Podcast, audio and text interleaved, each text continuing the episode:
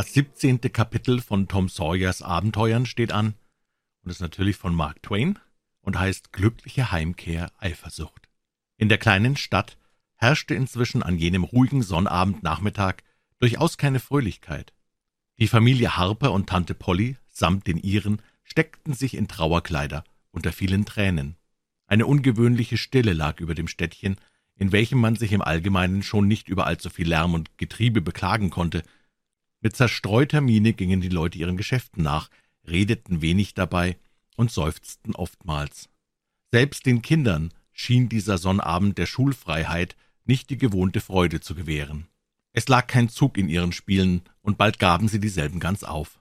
Am Nachmittag schlich Becky Thatcher um das verlassene Schulhaus herum, ihr war ganz melancholisch zumute, doch auch dort fand sie keinen Trost. Leise sprach sie vor sich hin. Könnte ich doch nur seinen Messingknopf wiederfinden. Jetzt hab ich gar kein Erinnerungszeichen mehr an ihn. Und sie unterdrückte ein leises Schluchzen. Dann blieb sie stehen und meinte sinnend, Grad hier war's, och, wenn's noch einmal wäre. Das würde ich nie mehr sagen, nie mehr, nicht für alle Welt. Jetzt aber ist er fort. Und ich werde ihn nie, nie, niemals wiedersehen. Dieser Gedanke raubte ihr die letzte Fassung, und unter strömenden Tränen schlich sie davon. Nun erschien eine ganze Gruppe von Jungen und Mädchen, Spielkameraden von Tom und Joe, auf dem Schulhof. Sie sprachen in leisem, bedrücktem Ton von den beiden Verlorenen, was Tom getan und gesagt, das letzte Mal, als sie ihn gesehen, und wie Joe gelächelt und was er gesagt, jede geringste Kleinigkeit erschien nun von ahnungsschwerer Vorbedeutung. Dabei bezeichnete jeder Sprecher den genauen Platz, an dem die Vermissten damals gestanden, und dann folgte jedes Mal und ich stand da, grad wie eben, und der da, wo du stehst, grad so nah, und er lächelte so, und äh, mir lief's ganz kalt über den Rücken. Ordentlich schauerlich. Warum, wüsste ich damals freilich nicht, aber jetzt ist mir's klar. Nun entspann sich ein Streit darüber, wer die beiden zuletzt gesehen im Leben, und viele rissen sich um diese traurige Auszeichnung, für die sie Beweise vorbrachten, welche die Zeugen mehr oder weniger glaubwürdig fanden. Schließlich nach langer Debatte war's endgültig entschieden, wer die letzten Worte mit den Verschwundenen gewechselt hatte, und die glücklichen Sieger erhielten dadurch eine Würde und Wichtigkeit, welche die Bewunderung und den Neid der anderen erregte.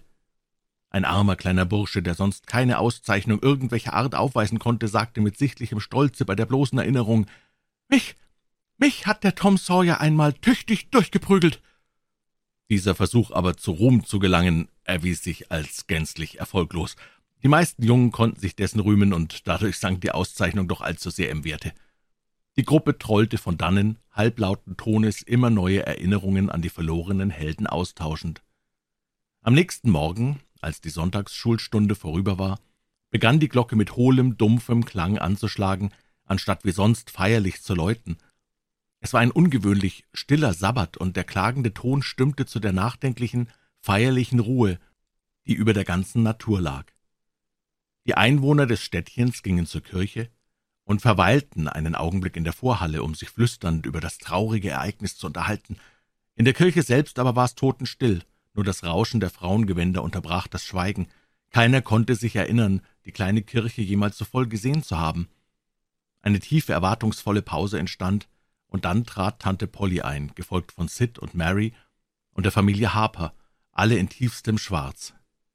Die ganze Gemeinde, zusamt dem Geistlichen, erhob sich achtungsvoll von ihren Plätzen, bis die Trauernden durch ihre Reihen geschritten waren und in der vordersten Bank Platz genommen hatten. Wiederum folgte tiefe Stille, nur hier und da durch ersticktes Schluchzen unterbrochen. Dann erhob der Geistliche seine Stimme und betete. Ein ergreifendes Lied wurde gesungen, dann folgte die Predigt. In seiner Predigt entwarf der Geistliche ein solch glänzendes Bild von den Tugenden der Liebenswürdigkeit und den vielversprechenden Talenten der Verlorenen, dass jeder der Zuhörer in der ehrlichen Meinung dies getreue Abbild wiederzuerkennen, einen Stich im Herzen fühlte, bei dem Gedanken, wie beharrlich blind er selber gegen alle diese Vorzüge gewesen und wie er ebenso beharrlich nur Fehler und Mängel in den armen Jungen zu entdecken vermocht. Nun folgte manch rührender, hochherziger Zug aus dem Leben der Dahingeschiedenen, der das Vorhergesagte bekräftigen und beweisen sollte, und jedermann gingen nun erst die Augen und das Verständnis auf dafür, wie groß und erhaben eigentlich jene kleinen Vorkommnisse gewesen waren, die ihnen zur Zeit als die ärgsten Schelmenstreiche und Teufeleien einer tüchtigen Tracht Prügel wert erschienen. Die Versammlung wurde immer bewegter, je weiter der Geistliche in seiner pathetischen Rede vorrückte, bis schließlich die ganze Gesellschaft jegliche Fassung und Haltung verlor und sich im vollen Chor dem Schluchzen und Seufzen der trauernden Hinterbliebenen anschloss. Ja, den Geistlichen selbst übermannten seine Gefühle, er verstummte und weinte auf offener Kanzel. Ein Rascheln ertönte von der Emporkirche, auf das niemand achtete. Einen Moment später knarrte eine Türe. Der Geistliche erhob seine strömenden Augen über das verhüllende Taschentuch und stand und starrte, wie versteinert. Erst folgte ein Paar Augen der Richtung der seinen, dann ein zweites, und plötzlich erhob sich wie von einem gemeinsamen Antrieb beseelt die ganze Gemeinde und starrte auf die drei toten Jungen, welche gemächlich den Mittelgang heraufmarschierten. Tom voran, Joe hinter ihm, zuletzt Huck, eine wandelnde Ruine in Lumpen. Die drei waren in jener unbenutzten Emporgalerie verborgen gewesen und hatten ihre eigene Grabrede mit angehört. Tante Polly, Mary und die Harpers stürzten sich auf die wiedergeschenkten ihrigen und erstickten dieselben fast mit Küssen und Umarmungen. Der arme Huck aber stand daneben, blöde und verschüchtert, wusste nicht, was er tun oder wo er sich bergen sollte vor so viel starrenden Augen, von denen nicht eines ihm einen Willkommensgruß bot. Er wandte sich halb und versuchte fortzuschleichen, Tom aber fasste ihn und rief, »Tante Polly, das ist nicht recht und nicht schön. Es muss sich auch jemand freuen, dass Huck wieder da ist.« »Das müssen wir, Tom, mein Junge, und wollen's auch, armes, elternloses Kind.« wenn aber etwas das Gefühl des Missbehagens bei Huck noch vermehren konnte, so waren es die Zärtlichkeiten, mit denen Tante Polly ihn überhäufte. Plötzlich rief der Geistliche mit aller Kraft seiner Lunge in den Lärm hinein. »Lobet den Herrn, den mächtigen König in Ehren, nun singet, aber herzhaft!« Und sie sangen. Triumphierend mit gewaltigem Klang erscholl das alte, hehre Lob- und Danklied. Die Töne stiegen und schwollen und schienen die Grundfesten des Gebäudes zu erschüttern. Tom Sawyer, der Pirat, blickte um sich, sah alle Augen auf sich gerichtet und fühlte, dass dies der stolzeste Moment seines Lebens sei.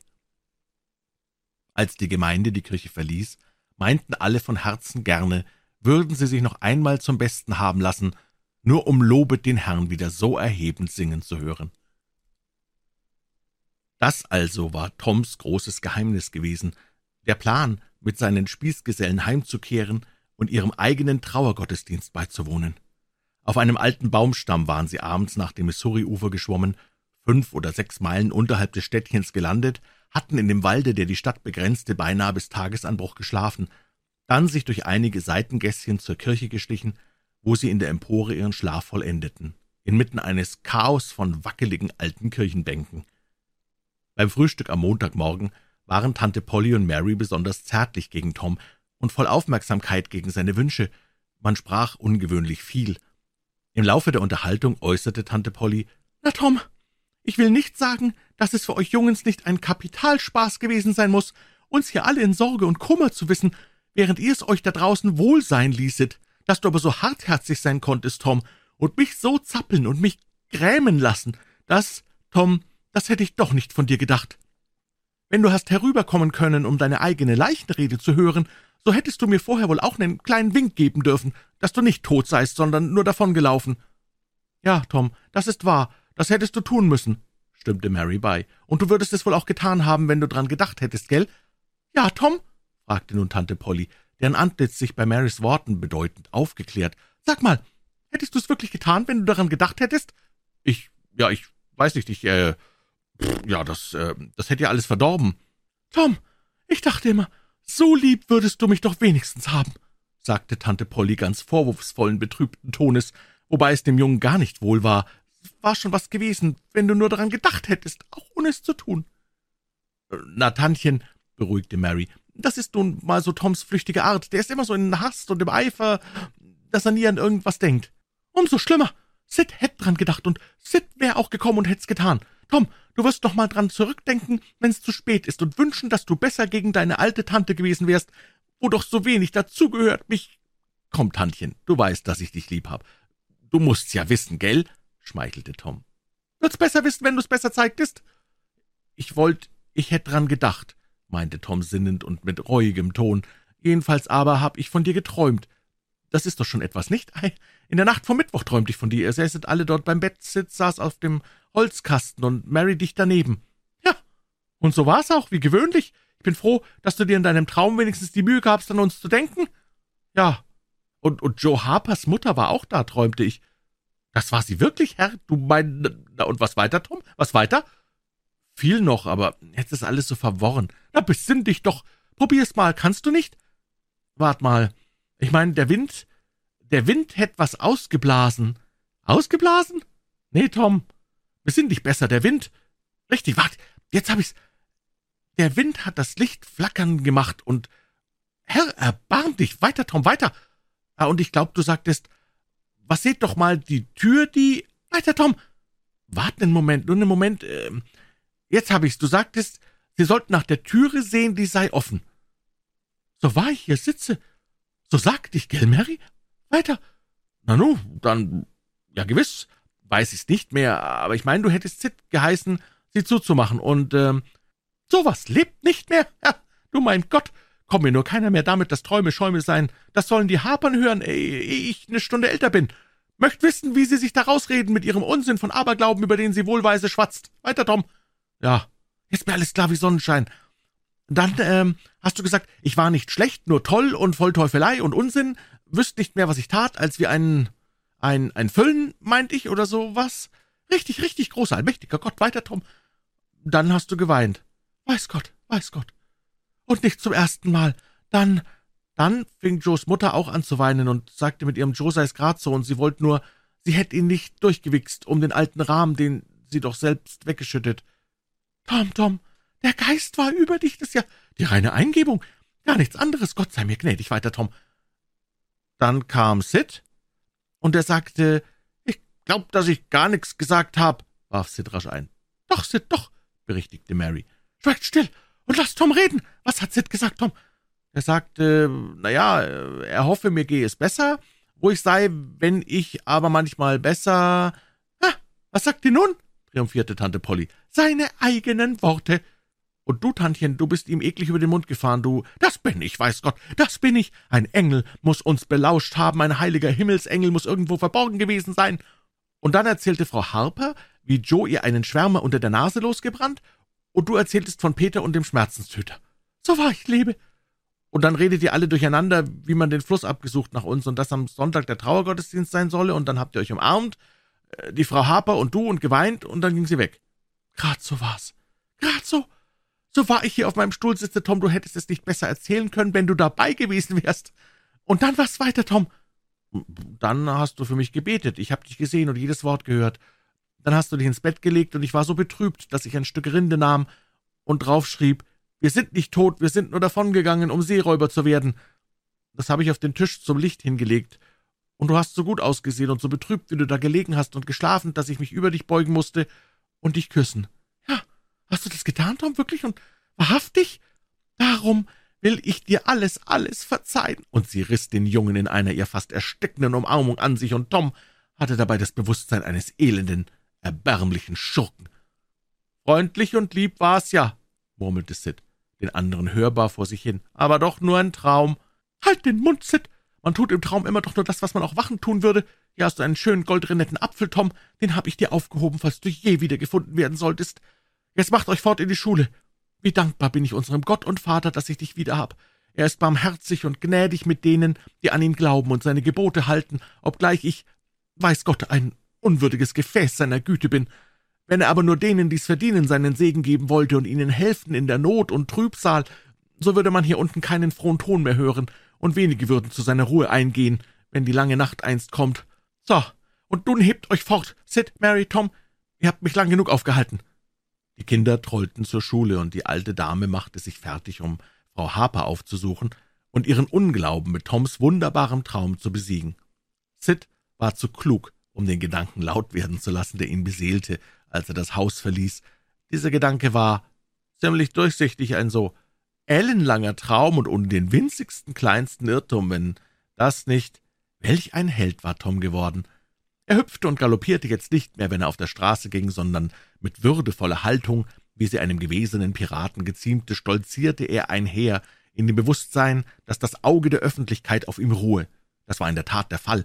Wohl versuchte er sich zu stellen, als sähe er die Blicke nicht, als höre er die Bemerkungen nicht, während er so dahinschritt. Und doch waren sie Nektar und Ambrosia für ihn. Kleinere Jungen folgten truppweise seinen Spuren, stolz darauf, mit ihm gesehen, von ihm geduldet zu werden, der an ihrer Spitze einhermarschierte, wie der Tambourmajor an der Spitze seiner Kompanie. Jungen seines Alters taten, als wüssten sie gar nichts davon, dass er überhaupt weg gewesen, verzehrten sich aber trotzdem beinahe vor Neid. Sie würden alles darum gegeben haben, seine gebräunte, sonnenverbrannte Haut, seine glänzende, weltkundige Berühmtheit zu besitzen. Tom aber hätte keinen dieser beiden Faktoren hergegeben, nicht für alles, nicht für einen Zirkus. In der Schule machte man so viel Aufhebens von ihm und Joe, solches Staunen, solche Bewunderung strahlten den beiden aus allen Augen entgegen, dass die zwei Helden gar bald eine unerträgliche Aufgeblasenheit zeigten. Sie begannen den eifrig lauschenden Hörern ihre Abenteuer zu schildern, ohne aber je über den Anfang hinauszukommen, denn eine solche Erzählung konnte kein Ende haben, wenn eine Einbildungskraft wie die ihre stets so unerschöpfliches Material lieferte. Als sie dann schließlich ihre Pfeifen hervorzogen und mit größter Unbefangenheit zu schmauchen begann, da war der Gipfel des Ruhms erklommen. Tom beschloss sich unabhängig zu machen von Becky Thatcher. Ruhm war ihm genügend. Nach Liebe fragte er nicht mehr. Er wollte sein Leben dem Ruhme weihen. Jetzt, da er ein berühmter Held geworden, werde sie wohl versuchen, Frieden zu schließen, dachte er. Aber sie sollte sehen, dass er mindestens so gleichgültig sein könnte wie andere Leute. Dort kam sie eben. Tom tat, als bemerke er sie nicht. Er wandte sich ab und einer Gruppe von Jungen und Mädchen zu, mit denen er eifrig zu plaudern begann. Bald sah er, dass sie mit glühenden Wangen und glänzenden Augen umhertrippelte, ihre Gefährtinnen neckte, sie herumjagte und vor Lachen aufkreischte, wenn es ihr gelang, eine zu erhaschen. Auch bemerkte er, dass dies meistens in seiner unmittelbaren Nachbarschaft der Fall war und dass ihn dann jedes Mal ihre Blicke streiften. Das schmeichelte seiner sündlichen Eitelkeit, und anstatt sich dadurch versöhnen zu lassen, stellte er sich nur noch mehr, als ob er von ihrer Existenz überhaupt nichts wisse. Alsbald gab sie das Herumtollen auf, drückte sich unentschlossen von einer Gruppe zur anderen seufzte ein-, zweimal und sah verstohlen und bedeutungsvoll nach Tom hin. Jetzt bemerkte sie, dass dieser sich angelegentlich mit Annie Lawrence zu tun machte. Ein jäher Schmerz durchzuckte sie. Ihr ahnte nichts Gutes. Sie versuchte sich davonzustehlen, ihre Füße aber wurden zu Verrätern und trugen sie stattdessen gerade zu der Gruppe hin. Einem Mädchen, das dicht neben Tom stand, rief sie mit übertriebener Lebhaftigkeit zu. »Ey, Mary Austin, du böses Mädchen, warum warst du gestern nicht in der Sonntagsschule?« »Ich war dort. Hast du mich nicht gesehen?« »Nein. Warst du wirklich dort? Wo hast du denn gesessen?« »In der Klasse von Fräulein Peters, wo ich immer sitze. Ich habe dich gesehen.« »Wirklich? Nein, wie komisch, dass ich dich nicht gesehen habe. Ich wollte dir von dem Picknick erzählen. Oh, das wird lustig. Wer will eins geben? Meine Mama wird mir erlauben, eins zu halten. Das ist ja prächtig. Hoffentlich darf ich auch kommen. Natürlich, ist ja mein Picknick. Es darf jeder kommen, den ich haben will, und dich will ich. Nein, wie reizend. Wann soll's denn sein? Bald. Vielleicht noch vor den Ferien. Wird das lustig werden. Wirst du alle einladen? Gewiss alle, die meine Freunde sind oder sein wollen. Ein verstohlener Blick traf Tom, der aber schwatzte mit Annie Lawrence. Vom Sturm auf der Insel und wie der Blitz die große Sykomore gefällt und in Splitter gerissen hatte, keine drei Schritte von ihm entfernt.